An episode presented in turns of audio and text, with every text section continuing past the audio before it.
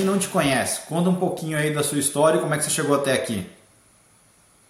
Perfeito, Juliano. Você resumiu ela de forma muito boa. Você já contou um pouco dos países onde eu morei, é, como você comentou justamente, eu sou italiano, mas eu estudei nos Estados Unidos, eu tenho mestrado em Relações Internacionais pela Universidade de Johns Hopkins, e também eu tive intercâmbio no Egito, onde passei seis meses, até estudei uhum. árabe, sou um apaixonado de idiomas estrangeiros. E depois, em 2011, eu me mudei para o Brasil. Ah, foi uma aposta, o, combinação do fato que o Brasil estava crescendo muito na época e também a minha paixão pelo jiu-jitsu. É, eu, enfim, treino jiu-jitsu há 15 anos agora, já sou faixa preta, mas cheguei no comecinho e eu queria muito uhum. aprender no Brasil. Cheguei e comecei a trabalhar, eu fui é, gestor de vendas no Groupon, aquela plataforma de compras coletivas.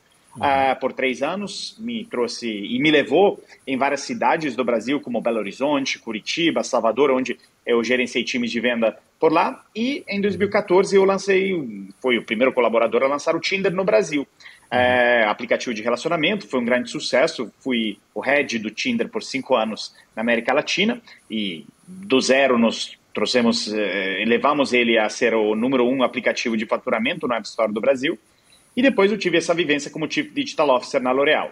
Ao longo desses 10 anos, também em paralelo, construí um pouco dessa carreira de palestrante sobre transformação digital, que é, virou meu trabalho full-time, uhum. mas que hoje estou expandindo afora do Brasil também. É, com essa questão dos idiomas, eu realmente foquei cada vez mais em dar palestras em inglês, e então uhum. eu estou com base em Nova York, é, trabalhando cada vez mais com clientes e empresas internacionais em seus eventos.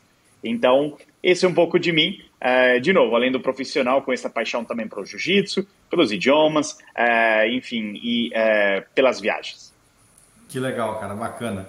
Tem, eu, eu, queria saber assim como que é a experiência de um imigrante no Brasil. Né? Eu converso bastante com um imigrante brasileiro que está fora, que está nos Estados Unidos, está em Portugal, está no Canadá. Mas eu fico imaginando a dificuldade para o imigrante no Brasil, né? Vai fazer carteira de motorista, vai no Detran, ou tem que ir lá no Poupa Tempo. Como é que, como é que foi essa sua experiência? Quais foram os, os principais aprendizados, os principais perrengues? Não, e questão de visto, de trabalho, nem falar. Então, começando por, pela ordem, assim, Juliano, a burocracia é grande, mas uma das coisas com que eu quero começar sobre como é ser imigrante no Brasil é que eu fui extremamente sempre muito bem recebido. Mesmo pelo uhum. fato que a uhum. Itália também tem uma conexão cultural muito forte com o Brasil, ou também eu tinha já um pouco de facilidade ao me enturmar com o brasileiro é, por algumas questões, de novo, vivência de jiu-jitsu, é, um pouco da minha personalidade, eu sempre fui muito bem recebido e muito respeitado nível pessoal e profissional, ao ponto que eu acho uhum. que, de novo, até trouxe algumas vantagens, uma visibilidade é, profissional que talvez possa ter nascido de questões até como né, meu nome mais fácil de lembrar, Andreia, no Brasil, normalmente uma menina. E aí todo uhum. mundo então lembrava do Andrea italiano. E aí começa a se criar um pouco esse networking e acabei uhum. conhecendo muitas pessoas no Brasil ao longo desses meses, meus 10 anos. Mas, como disse, a burocracia não é fácil. Então, uhum. assim como o brasileiro, às vezes, né, encontra muita burocracia e qualquer nacionalidade, até italiano, em questões de visto de trabalho, seja para Estados Unidos ou é, para a Europa, eu também encontrei muita dificuldade, porque os requisitos para obter vistos de trabalho no Brasil também são extremamente é, difíceis. Uhum. É, então tem que se demonstrar que você é um colaborador que não pode ser, a, a princípio, substituído por um trabalhador local, então tive que uhum. mostrar desde a, a, minha experiência com idiomas estrangeiros como italiano, essa minha vivência em outros países. Então, tem que argumentar muito isso. E é um prazo que demora bastante. Então, visto já uhum. foi uma grande é, batalha, que, enfim, é a primeira, talvez. E depois é como você disse: você chega no Brasil, pisa aqui, tem que fazer CPF. E aí uhum. eu fui fazer lá, fila, registro, né? Enfim, CPF, carteira de é, Detran, até carteira de trabalho não tinha. Então, uhum. todas essas etapas, elas. E ainda eu senti que, assim como a Itália também, uh, e até nos Estados Unidos, porque eu estou passando pela mesma coisa, ainda uhum. um processo um pouco muito manual, de papelada, ainda pouco Sim. automatizado no Brasil também. Então, acho que é ali um ponto de melhora também que poderia facilitar a imigração também de estrangeiros para o Brasil, com certeza é uh, a digitalização dos processos que ainda uh, não vivi tanto. Mas, uh, com certeza, de forma um, total, assim, com certeza tem sido uma experiência muito positiva. Que legal.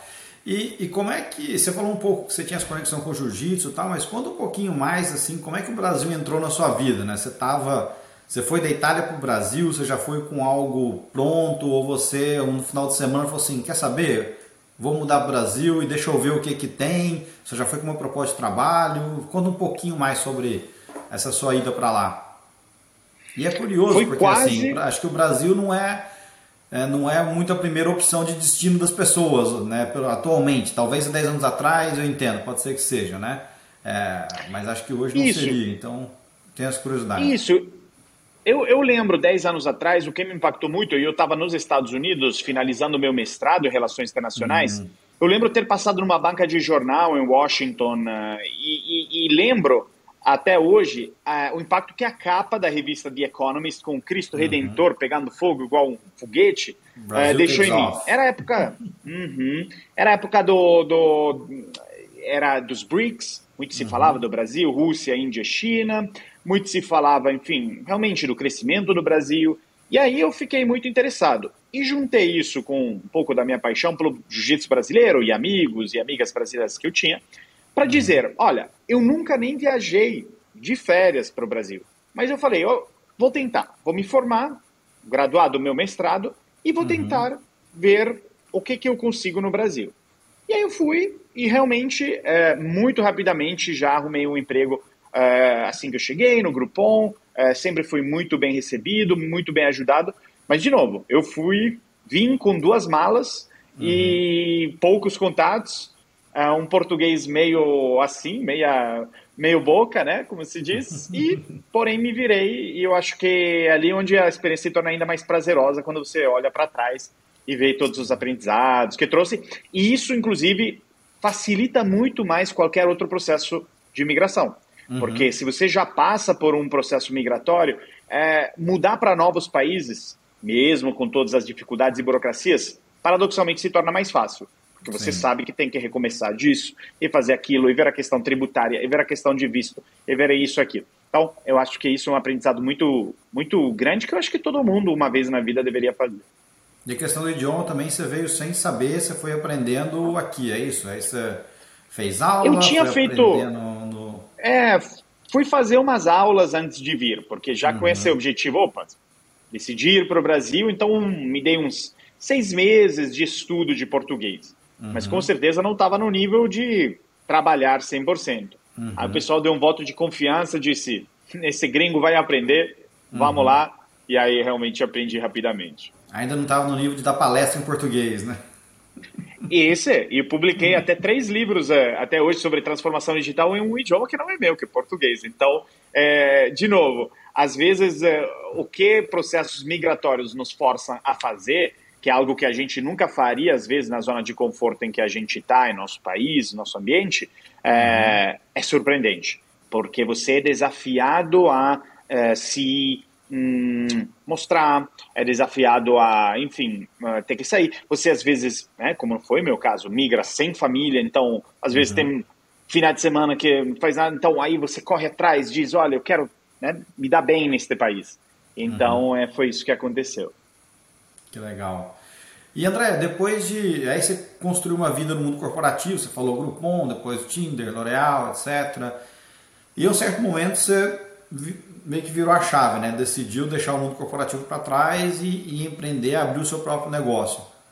Conta um pouco desse processo decisório, né? Como é que você foi chegando nesse, né, nesse momento que você falou, olha, é hora de, de virar essa chave e, e partir para o negócio próprio?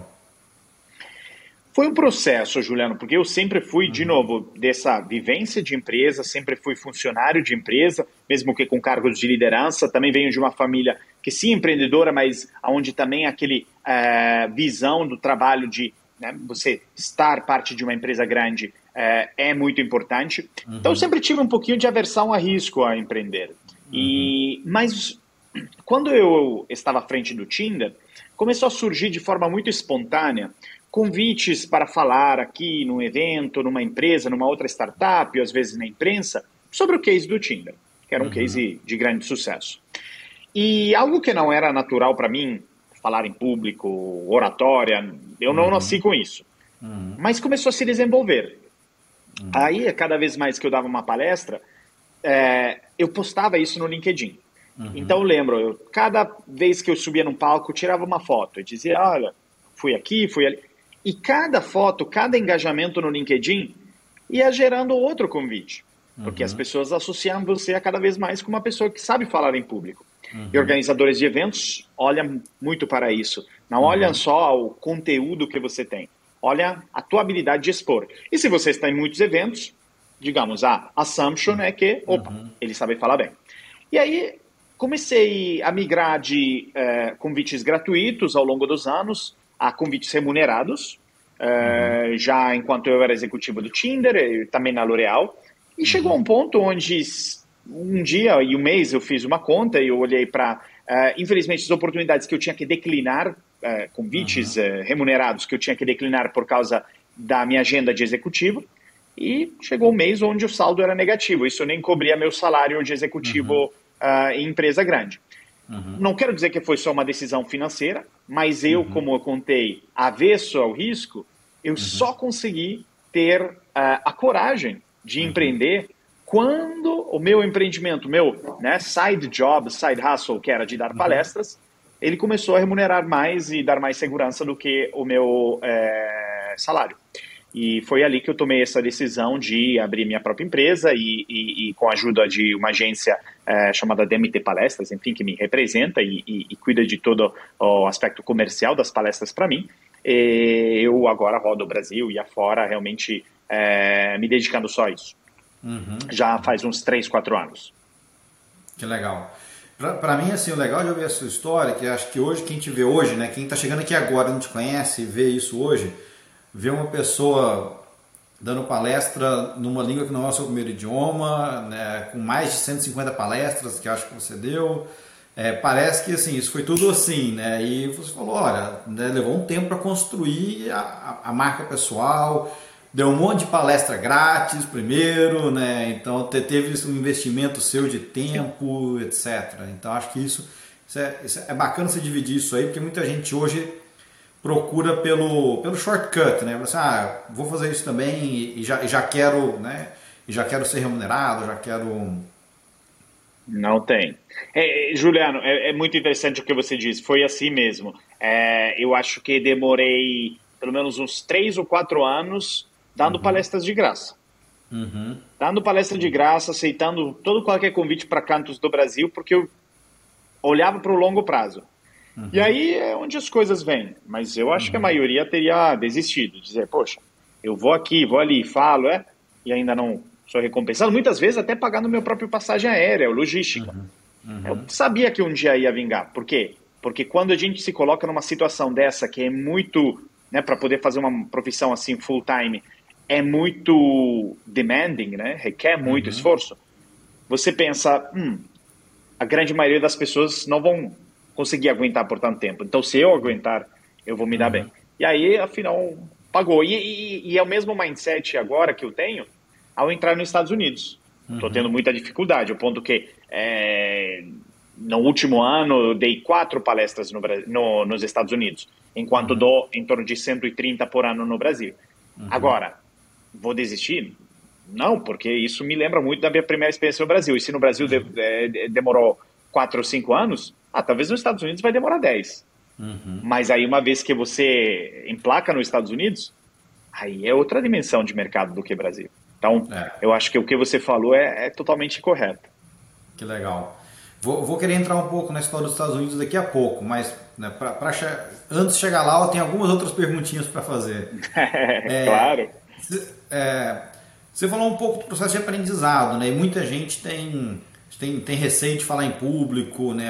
Eu acho que uma vez eu li uma, uma matéria que talvez, assim, é o principal medo das pessoas. O maior né? medo. O maior uhum, medo das sim. pessoas, né? Falar em público. Sim. Mais medo que aranha, cobra, etc. Uhum. Então, é verdade. É, você, você sempre teve o dom, você se preparou, né? não é o seu primeiro idioma, você fala português super bem, mas como é que você foi ficando mais confortável? Ou é aquela história das 10 mil horas, né? Não, eu fui, eu fui repetindo, repetindo, repetindo, treinando até chegar num, num, num, estágio que eu, que eu me sinto confortável.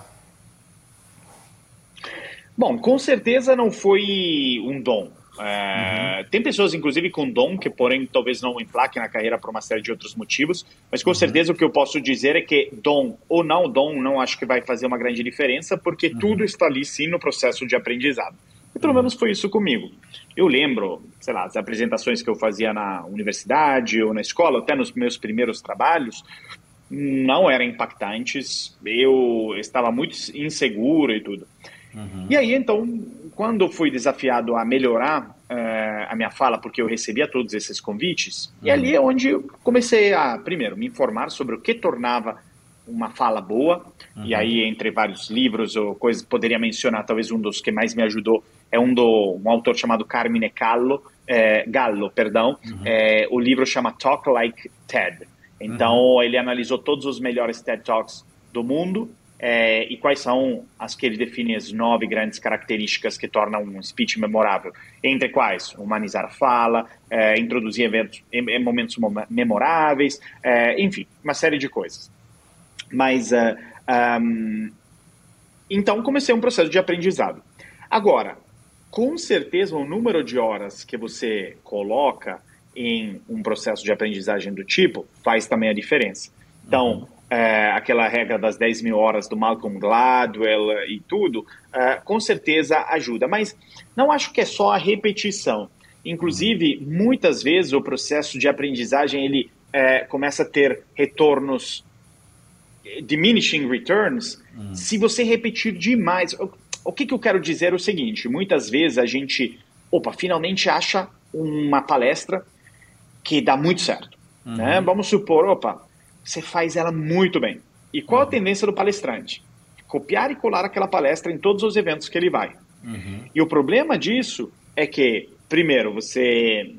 Hum, enfim, quem te viu em um lugar vê no outro começa a dizer: opa, mas ele sempre faz é as mesmas coisa. coisas. Uhum. Exato. Mas o segundo é que para o processo de aprendizado e desenvolvimento do palestrante também, ele vai chegar num teto ali, mas ele até uhum. perde aquela flexibilidade. Então, uhum. o que, que eu sempre tento fazer? Uh, introduzir sempre algum novo elemento uhum. dentro da palestra, experimentar novos temas e tal. Porque, além de ser mais interessante para o público, ajuda no meu processo de desenvolvimento e aprendizagem. Então, acho que isso é muito importante também é, tem sido muito importante, não só a repetição, mas a experimentação de coisas novas para ver como que é a reação do público. Assim uhum. como para quem nos está ouvindo e tem uma startup que é, lançou um novo produto ou está criando um novo app, um software, é a mesma coisa. Uhum. Não é só quanto a gente é bom a codificar, mas o quão bom a atualizar aquele código baseado em experimentos que a gente faz. Uhum. Então, acho que, pelo menos, isso tem me ajudado muito no meu próprio negócio. Uhum. André, uma curiosidade que eu tenho nesse, né, nesse mercado é qual que é como que é o seu processo criativo, digamos assim. Né? Você vai se preparar para uma palestra, é, você tem alguns temas que você já fala, etc. Mas assim, você faz sozinho, você reflete sobre aquele tema, você tem um time que te ajuda, você pesquisa sobre aquele tema para incorporar na palestra. Quanto, queria saber bastante como é esse processo criativo seu. Perfeito, Juliano. Olha, normalmente o que eu gosto de dizer é que o verdadeiro trabalho de um palestrante não é dar a palestra. A uhum. palestra é a consequência do trabalho de um palestrante. Uhum. O que, que um palestrante deveria fazer constantemente? Estudar, ler, escrever, falar com executivos, líderes, se informar. E esse é o motivo pelo qual, bom, enfim, esse é na parte do processo criativo. Tem uma outra grande parte do trabalho de palestrante que é processo de desenvolvimento comercial, mas esse é um outro tema. Falar com potenciais clientes, saber se vender, fazer marketing pessoal e tal. Mas focando no primeiro grande trabalho, que, de novo, subir no palco e, e falar, de novo, não é o verdadeiro trabalho. Aquilo é uma uhum. consequência de um trabalho bem feito. O processo criativo, eu diria que é muito vinculado realmente a uh, esses estudos, escritas, uh, uh, enfim, ao ponto que a minha rotina diária é todo, todo dia, para mim, a parte da manhã, eu não marco nenhum call, uhum. não tenho nem. É sempre bloqueada e dedicada a processos, principalmente de escritas. Uhum. E o processo de escrita não quer dizer que eu escrevo por quatro horas, das oito ao meio-dia. Mas uhum. quer dizer que eu tento produzir algo em cima de coisas que eu leio, que estudo, um vídeo, uma, uma, uma, uma referência, uma coisa. E aí eu produzo textos, que, que são roteiros de podcasts, ou trechos de um potencial novo livro e tal. Publico tudo? Nem 100%. Mas por que, que a escrita é tão importante? Porque a escrita é o jeito em que, se você tiver que explicar alguma coisa para alguém outro, eu escrevo como se eu estivesse explicando para um potencial é, leitor ouvinte, uhum. eu sou forçado a entender ainda melhor do aquele assunto. Uhum. Então, para mim, o processo criativo de aprendizagem, ele é mais ensinando aos outros do que eu lendo e pronto. Uhum. Se eu passo uma manhã inteira a ler artigos ou a ler um livro e tal, sozinho, sem escrever, sem repassar esse conteúdo, é, ele fica um pouquinho disperso. Uma vez que, enfim, e de novo, isso se torna a base das novas palestras. Então vamos supor, vamos fazer um exemplo dos últimos anos. Uhum. É, ano passado, o grande tema foi metaverso. Agora, uhum. eu sou um especialista do metaverso? Não sou. Uhum. Mas a demanda de palestras explicando o metaverso aumentou muito. Uhum. E então, sendo que eu sou quase mais um especialista de cultura empresarial ou liderança, eu uhum. desenvolvi algumas palestras sobre como desenvolver a liderança no metaverso, uhum. treinamento e desenvolvimento no metaverso. E comecei a desenvolver esses novos temas. Eu acho que, por exemplo, em 2023, uma boa parte da conversa estará em torno de inteligência artificial, já que uhum. é, Web3 e criptomoedas têm perdido um pouquinho daquele brilho, daquele hype, metaverso também. Uhum. Mas, por exemplo, Chat GPT, Generative uhum. AI, está vindo tudo como parte da conversa tecnológica e com certeza significa que nas empresas falará-se mais deste tema e eu tenho uhum. que estar preparado. Então, o que eu leio e sobre o que eu escrevo é muito disso. Depois, uhum. se vem umas demandas de palestras sobre esse tema, aí é onde eu crio uma narrativa. E ali é toda uma outra também metodologia, onde eu penso no passo a passo, exatamente os tempos e movimentos de uma palestra de 40 minutos, uhum. exatamente como que eu mixo elas com cases, referências, storytelling, conteúdo. Tem toda uma metodologia muito clara que faz com que a palestra tenha ritmo, senão as pessoas uhum. logo perdem interesse.